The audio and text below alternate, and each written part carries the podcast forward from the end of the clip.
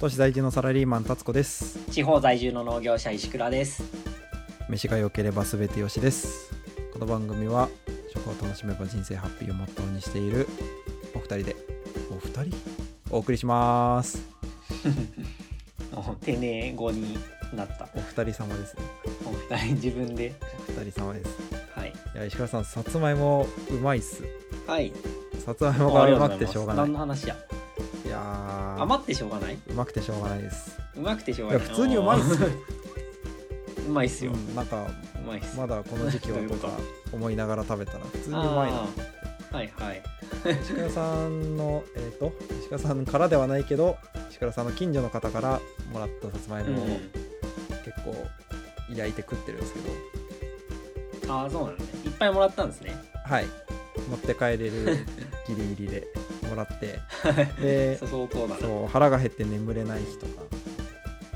そう少し食べて僕の上をこうはいしのいはいでくれる存在です、 上 なんもないみたいじゃん僕を飢餓から助けてくれる芋ですいいですねはい そんな芋ですけど、はい今回ははいちょっと今回は歴史の話い歴史ですか きますか苦手なところまあ栽培の他にもちょっとストーリー的な部分をね学んはいでいただこうと、学んでいただこうというか学びたいというかそんな話をしていきたいと思ってますはいということで石倉先生お願いしますはいじゃあ早速さつまいもの話さつまいもの歴史なんですけど原産はご存知原産ですかどこだろうでも昼顔えっ、と昼顔でえっ、と空心菜も昼顔かだったっけ、で空心菜がアフリ そうカねだった気がするから、同じようにアフリカなのかなみたいな予想ほう空心菜がどこかは知らないけどアフリカじゃないですねアメリカ側ですね 全然違ったえっとメキシコとかのあたりえー中南、中米中南米、あでもやっぱりあったまあかいメキシコ周辺って言われますね。ねあ、そうすそうそう。あったかいところですね。熱帯ですよね、ね。うんうんで、えっ、と、なので、えーひ、なん、なんていうのすごい差別的になるけど、人が発見したというか、この、文明にさつまいもが出会ったのは、えーコロンブスとかの時代ですね。はいはいコロンブスが見つけて、えーヨーロッパに持ち帰るっていうのが、えー広まり出した初めあピーマンの他にもです。 コロンブス持って帰ってきたいや、いっぱい持って帰ってるでしょ。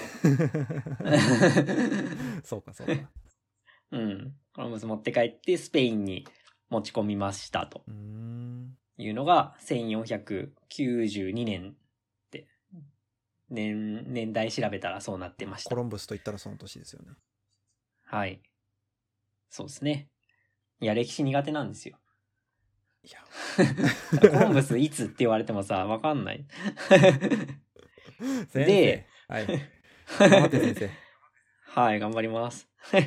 あ、まあ一応ね、それが一番有力な説なんですけども、えっ、と、他にもいろいろあったみたい、説はあるみたいで、えー、オセアニア諸島から、うんもっと、なんか太古原始人うんうんの時代な、どういう時代なの縄文時代とかそういうぐらいの話なのかなうんうんなそういう時代に渡ってきたんじゃないのっていう説も一応あるにはあるけど、あともう一個ぐらいあったな。で、あんまり有力じゃないっぽいです。やっぱコロンブスでしょっていうのが一番有力な説です。うんうーんうん。で、えっと、コロンブスが、まあ、ピーマンもだけど、えー、さつまいもも持ってったし、じゃがいもも持ってってるんですよね。うんうん同じぐらいの時。なるほどに、じゃがいものがちょっと後か。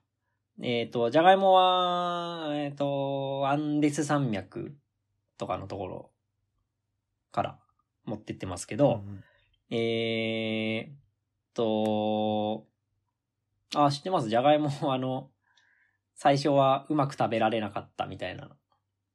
えあれですよねじゃがいもなんか悪魔の植物だみたいなうんうまく食べられなかっそうでたすっていうよりなんか恐れられたっていうかあれっすうん、うん。えっ、と基本的に種子繁殖ではなくて芋で増える芋で増えるっていうかうん。まあなんかた種での繁殖ではないのでなので奇妙だし聖書にも載ってないからなんかうんこの植物は恐ろしいみたいな扱いをされたみたいなことが はいはいはい本。に書いてあったと記憶しております。あなるほど、なるほど。うんそうですね。その聖書には植物種からできるよねっていうのがあって、種からできない植物って神様が作ったものじゃないみたいな、うんそんな話、そん聖書にない、うんうんこれは悪魔の植物だみたいなうんうん言い回しで恐れられてたの、意味意味嫌われてたっていうのもあるし、なんか公開中に食べ方がわかんないで芽とか葉っぱとか食べたらしくて、うんうんあと緑の部分とか、うんで、食中毒になって死ぬ人が結構いて、悪魔の実です ね。そ なんか、これ食ったら死ぬぞみたいな。であれじゃないですかこれあのー確かじゃがいもですよあの裁判にかけられてもで、 まあ、有罪っていうかこれはもうダメですってなってあの火炙りの刑ですよう、え、じゃがいもがじゃがいもがじゃがいも、え、どういうことじゃがいもが火炙りの刑って焼き芋ってこと そうベイクドポテトですよそれでベイクドポテトができたの。ベイク それでできたっていうかそうそうそういえ、やでもそう実際そうですよあの調理いした人が火炙りになったってことや違う違うなんかじゃがいもが焼き払われたんですよあ、そうなのそうこんなの食えるかって、こんな植物入れるなって。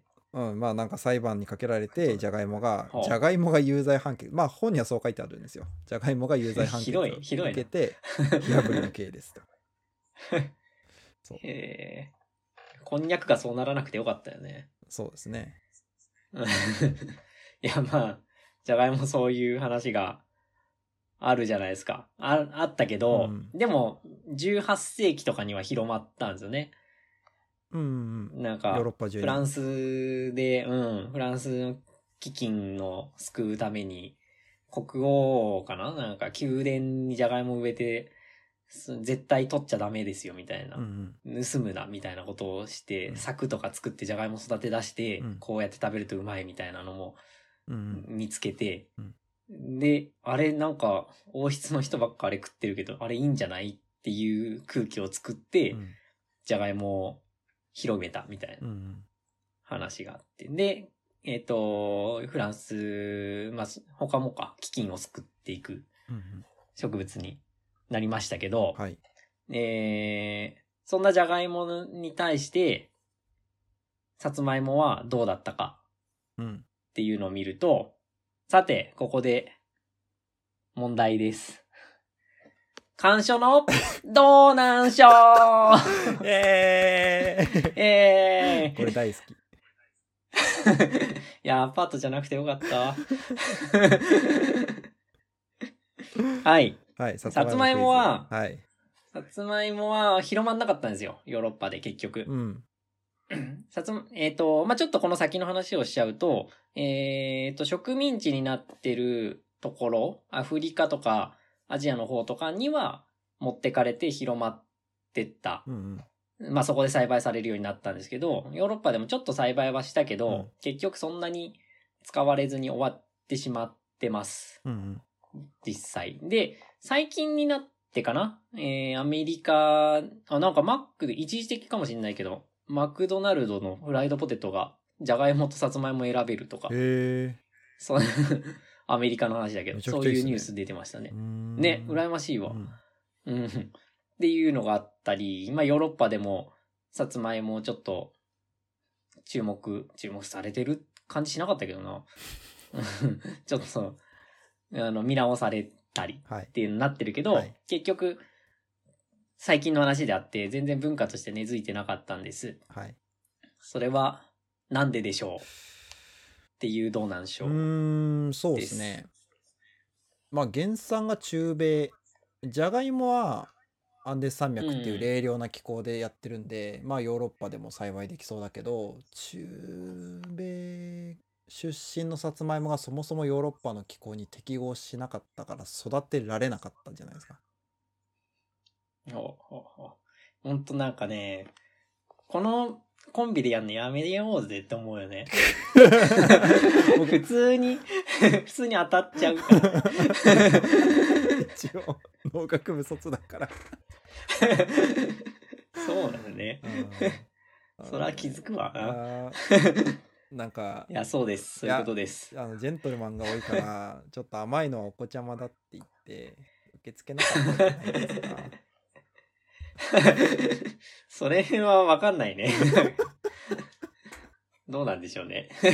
どうなんでしょうねどうなんでしょう。まあ、す逆にそこもさ、スイートポテトっていうぐらいだしさ、うん英語だと、うんフランス語でもパタットドゥースって甘い芋がさつまいもだしさ。へえうん なんか、な最初からそんな甘かったんかなって思うよね。そうっすねなんか、うんまあある程度改良されて今があるけどもともとどんぐらい甘かったのかって確かに気になりますよね、ね。まあそれはわからないんですがう、ん、まあ結局気候ですよ。寒いところ弱いんですよね、さつまいも。えええ まあ、タツコて正解ってことでー、はいありがとうございます話を進めましょう。はい気を取り直して。はい 正解したのに気を取り直して た。そんなショックじゃ ないんで出出題者側が。 クイズ難しいっすね。 えー、で、で、なんだっけ。あ、そう、寒いとこで向かなかったんだけど、はいアフリカとか、えー、東洋の方とか、植民地に持ってったら、うん結構育つわけですよ。よく育つわけですよ、やっぱ。うんうんうん。霜が降りない地域とか、冬が暖かい地域とかだとね、年2作とかできますからね。うんうんうんうん。便利ですよね。そうで、痩安せた土地でも育ってう。んまあ前回の栽培で言ったけど、あんえっ、と、pH がよっぽど変じゃないければ大体のとこで育つ。うんわけなんであー痩せた土地で育つはじゃがいもと一緒なんですね。ああ、そうだね。うーん、うんうんうん。なるほど。じゃあヨーロッパのいやそういう気候さえなんか変わってればさつまいもがこう上をしのぐ立役者になった可能性もあったんですね。確かにね。うーんありえますよね。なるほどなるほうど。ん。えー、で、広まっていきましたと。で、そうそう、その、うんと、まあ、当時その、分かってやってたか分かんないけど、うんすごいね、栄養価高いんですよ、さつまいも。うんうんうん。な栽培が簡単、プラス栄養価高い。うんうんえっ、と、カロリー的に言うと、ご飯ジャマン1杯 180g? うん。 150g とかか。150g のご飯と、えー、さつまいもちっちゃいの1本 200g ぐらい。うんで、大体カロリー同じぐらいうーん取れて、若干さ 200g のさつまいものが高いけど、うんうんカロリー的には同じ。で、えーっと、あと、特筆してるのはカルシウムが結構多いですね。うーん 200g でね、俺が見たサイズだと 80mg。うんうんあ 100g40mg 入ってる。 うーん比較がねえなご飯だと10何 mg とかだったかな。なんか新鮮なうちに切ると白い液出てくるんですけどあれがカルシウムとかはああ、違うのかな それ、それすげえ牛乳のイメージじゃなそいう そんなことないでしえー違うょ。のあれ、ヤラピンですね。ヤラピーヤラピン、ヤラピン。 ヤラ,、はいヤラピンいやあの液体の名前、ヤラピン。ヤラピンっていうのうん あれ知らんかった。知らなかった です。あ、本当に。へえー。ヤラピン。ヤラピン。かわいいっすね。ヤラピン、あの、ススーパーで、 えっ、と、黒っぽく固まってるやつとか多分見るよね、普通,、うん。普通の人は。あれ、切り口から流れた液が固まって黒くなってるのがヤラピンで、うんえーっとね、あれは、食物繊維とは違うのかな食えーっとね、腸の動きを、全、全動運動うんを促進する作用とか、うんうん。えーっと、あと胃の粘膜の保護を助けるとか、そういう作業がある。へえすごくない俺。 なんか牛乳っぽい。牛乳っぽい。ああ、確かに牛乳を巻く作るのか。 牛乳っぽくていいのか。えー、まあ、そあれそのまま舐めると、なんか気持ち悪い。ベタベタして気持ち悪いですよ。あ、そうなんですか。うん 全然牛乳っぽくない。えー、やらぴん。やらぴうんん、やらぴん。 やらぴんだけでも覚えて帰ってください、今日は。ヤラピン。 うん、蜜じゃないです。ヤラピンですうね。ん。まあ、み、うん。 あれが出てる方が美味しいよって書いてあるけど、ね、ネットには。あ、そうなんですか。うん、結構そういうページある気がする。えー、まあ、新鮮さのバロメーターなんですかね。うん、なんか元気に育った芋の方がよく出るなとは思うんで、えちゃんと生育がいい芋っていうバロメーターにはなるかもしれない。ー、えけど、生育よりも品種の差の方が大きいなって気はしてる。ーえっ と栽培してるとわかる複雑性。 うんうん。紅はるかはすごい出る、あれ。うーん。で、えっ、と、あと他にもね、まあ、いろいろ入ってるんですよね。ビタミン C とかビタミン E とか、えーカリウムあたりがよく言われる。あ、食物繊維かう。んがよくさつまいもの栄養素で、えーすごいよ、いいよって言われるやつで、うん他にも細かいミネラル分とかいろいろ入ってて、うん純完全栄養食って言われるぐらいうん。うんうんの、えーバランスのいい食材です。うん。はい。はい。なんかね、芋、子供じゃなければ芋だけ食っててもなんとか生きられるっていうの書いてある論文が あった。おー。子供じゃなければ。こちらも大人なら。えー、子供はタンパク質が足んなくて育てないああ、はいはい、はい。らしいです。で、まあ、一応ね、大人も摂取、えっ、と、平均の摂取タンパク質量って50グラム。成人男性で50グラム。推奨は60グラム。うんてうんネット上には、だいたいどのページも載ってるけうど、んうんえっ、と、50グラム取るためには、さつまいも5.5キロ取らないといけないですね。1日。 5.5本じゃなくて5.5キロ5.5キロ取れないですよね、多分。無理ですね無理ですね。で、しあと脂質も少ないかなう。んさつまいもだけだと。はいはい。で、あ、この話したかなあの、お相撲さんが多い地域。メソ、メソポタニアお相撲メさソんがメソポタニアはい諸島、 メソポタニア諸島にはお相撲さんが多いんですかあっちの方から来ない結構。ああそっ相撲ち取り周辺うん周辺じゃない わ出身の力士そうそうそう。 どこなんだろうあの辺、 あの辺のその、そういう体格、太ってるけど健康的みたいな体格とか、うんうん結構長寿らしいんですよね、あの辺うんうーんが。で、そこ、その食生活を見ると、芋と魚中心で、うんうんまあ、さつまいもだけじゃないんだけど、その芋がいいんじゃないかああなるほどいう話があって。うん、まあでもさつまいもも、確かにその一つだけど。なんか南の島のなんか部族のお屈強な男っていうのを想像すると結構腹出てる感じがしますよねうん そうそうああいう感じっすそういようのねね。 そうですね。へえまあ、魚とさつまいも食ってれば、確かに脂質とタンパク質をた魚で補って、ーうん、さつまいもは他の成分大体入ってて、そうですねいいよね、うん素晴らしいよね。そうですねうん。はいはい、はい、っていうのはあるけど、ただ、残念ながら、さつまいもと芋虫食ってれば生きていけるみたいな話はどこにも 載ってない。そこで差し込 んでくる。まあね、あってもおかしくないよね。そうですね。うんだか。らさつまいもについてくる害虫としての芋虫を食べればもしかしたらもう完璧かもしれないっそうてことですよね。芋畑で完結できる。確かに。石倉さんはそれで永遠と生きながら得られるかもしれないですね。 うん。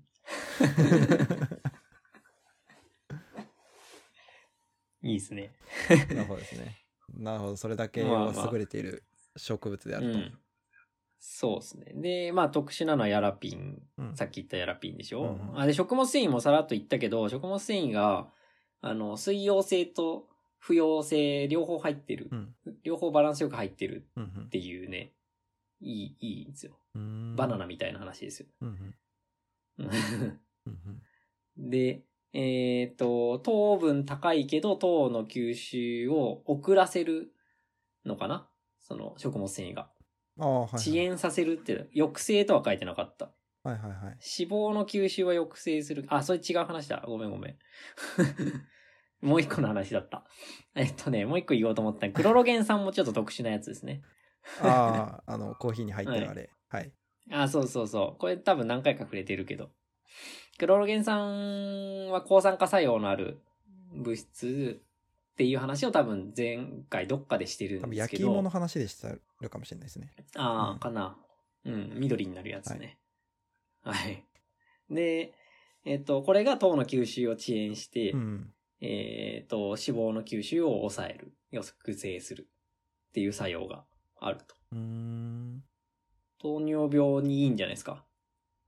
うんうんうん甘いもの食べたいけど糖尿病でっていう人に。うんうんまあ、糖分多いけど。まあ、でもあれあれですよね、多分あのー低 GI ってことですよね。うんうん。あうんまあ、今の関連するか分かんないけど、 AGI ってインシュリンを上げないあ、そうそう、上げにくインい、シュリン、うんうん、そう、緩やかに上げてくれる。そうですね。クロロゲン酸でもそういう効果あるし、で、プラスね、あの、麦芽糖と諸糖うんうんと、まあ他もいろいろ入ってんだけど、基本がその諸糖だけじゃなくて麦芽糖と諸糖って分かれてるから、うんそこでも糖の吸収に時間差ができてインシュリン上がりづらい、あ分泌しあ、づらいっていうのもあるなるほど、うんなるほど。ので、糖尿病にいいんじゃないですかう。んうんまあ、糖尿病にも、ダイエッター も結構食べるうんイ。メージありますけど、うん今のが有縁ってことですね。そうですね。うーんっていう栄養素があって、えー、まあ、だからこそ、それだけとりあえず食べていけば、なんとか生きていけるからこそ、うんえー栽培が簡単だったアフリカとかでは広まりましたと。あ、アフリカでは広まったんだ。アフリカでは、うん、よく作られるようになる。へ東洋でも。そうですねえ。うんうんで、そこから、東洋の方から、えーと、まあ、中国とかからですけど、日本に渡ってきます。うん。あ、そうなんですね。中国からでしたっけ中国から、えっ、と、琉球に行って、琉球から、そういう経路なん薩です摩藩ね。かな、はいはいうんはっい。ていうパターンと、えっ、と、中国かはら、いなんか直接、本土に来てるんじゃないかパターンもあるのかあなあ、そういう説も。 そうそうそう。まあ、複数経路あってもおかしくないですよね。元が中国だったそうですね。うん。あ、フィリピンからのパターンもあったな。それ中国発フィリピン経由日本行きですかえっ、とね、フィリピンにはどう行ってたっけなあそこは分かんないけど違った気がするな。もともとフィリピン。ンにあって、ああまあでもその経路 あ、まあもヨー、ヨーロッパからフィリピンだけどうね、ん流れは。うん、なるほどねうん。まあ、どっちにしてもね、1600年とか1615年とかそのぐらいうんうんですね。なるほど、入ってきたのが。うーん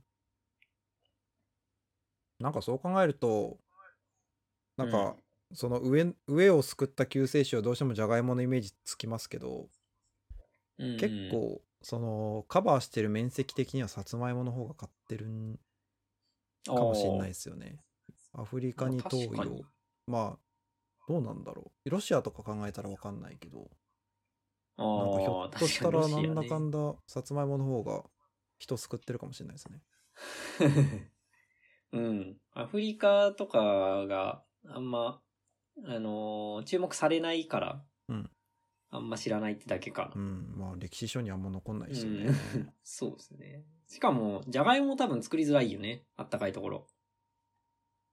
あそうなんですかうん、暑さに弱いですからうね。ーんなるほうど、ん、この辺も夏暑くなってくると腐り出すよね。畑のや つ。へえ。俺も分かんなかっ た。そうなんですね。まあそういう経緯ではい日本に来て、まあ今の、なんだ。なんか、日本のさつまいも文化ってなんだってちょっと思っちゃ った。なんだ。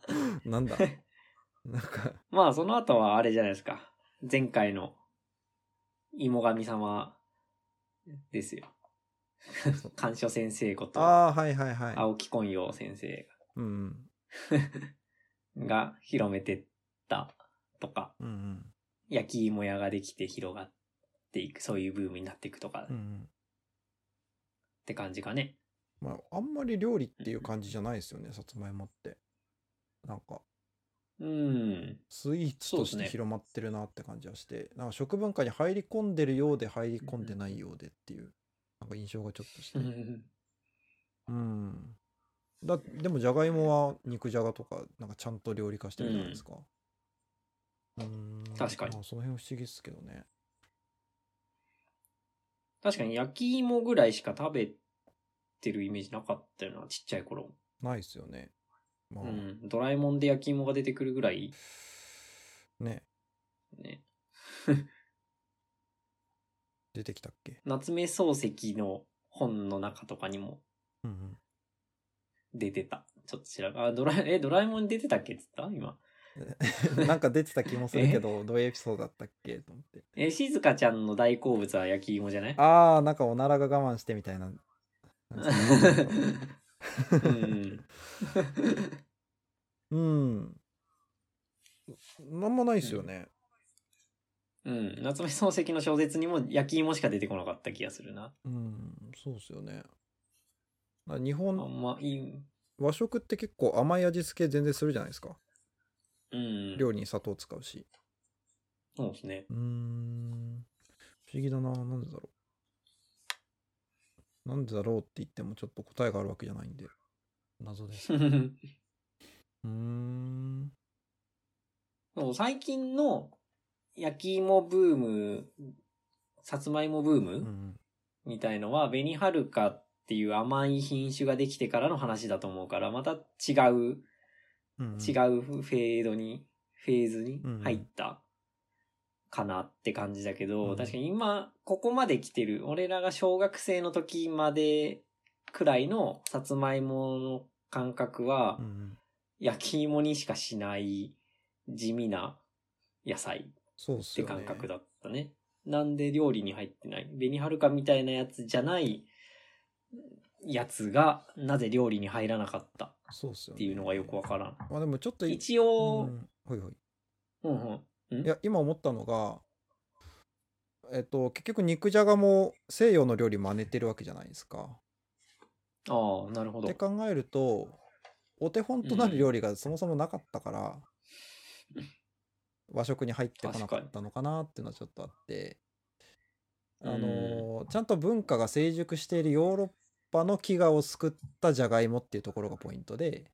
うん。で、うん、そうですね。なんかジャーマンポテトとかすごくなんか象徴してて、象徴して、うーんと、じゃがいもがあったからこそ家畜に餌を与えることができて、で、あのヨーロッパの肉食文化が始始まったっていうか、ブーストしてったっていうか、うん。っていう背景があるんですよね。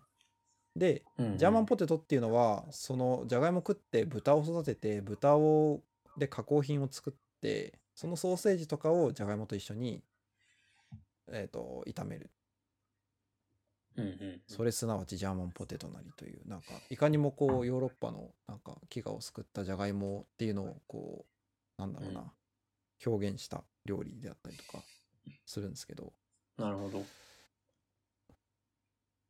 どうしよそれをお手本にしてるからこそ。うなんかそういう 確かに、うーんそうなんかコロッケとかもさ、うんじゃがいもありきじゃん。うんうんこの、でも、さつまいもコロッケってうまいけど、それ、さつ、コロッケのさつまいもバージョンっていうイメージなのね。うん全部、じゃがいもから来てコロッ、あ、じゃがいもから来てさつまいもで代用しましたっていう流れになってる。うんうんでそのじゃがいも料理を作ったのはどこかって言ったら基本的にヨーロッパになってきてそうですね。でそれはなぜかって言ったらまあいろんな調理技術っていうのがもともとうんうん。素地としてあったからだろうと。確かに。うん、なんかそんな感じがしますよね確か。になんか無理やりジャーマンポテトの話ぶっこんだから、なんか 言えること言っとこうと思って、 ちょっと話の方向に失ったけど。 そんな感じする。一応ね、あの、料理用の品種ってあるんだけど、料理用というか甘くないえー、でんぷん質だけの品種みたいなう。ん。薩摩光っていう芋があって、うんうんそれも説明も、じゃがいものように使えるっていう説明になって て。もう完全にフォローしてってんじゃないですか。ね、さつまいもから入ろうっていう感覚がそもそもなかったのかな。うん確か に。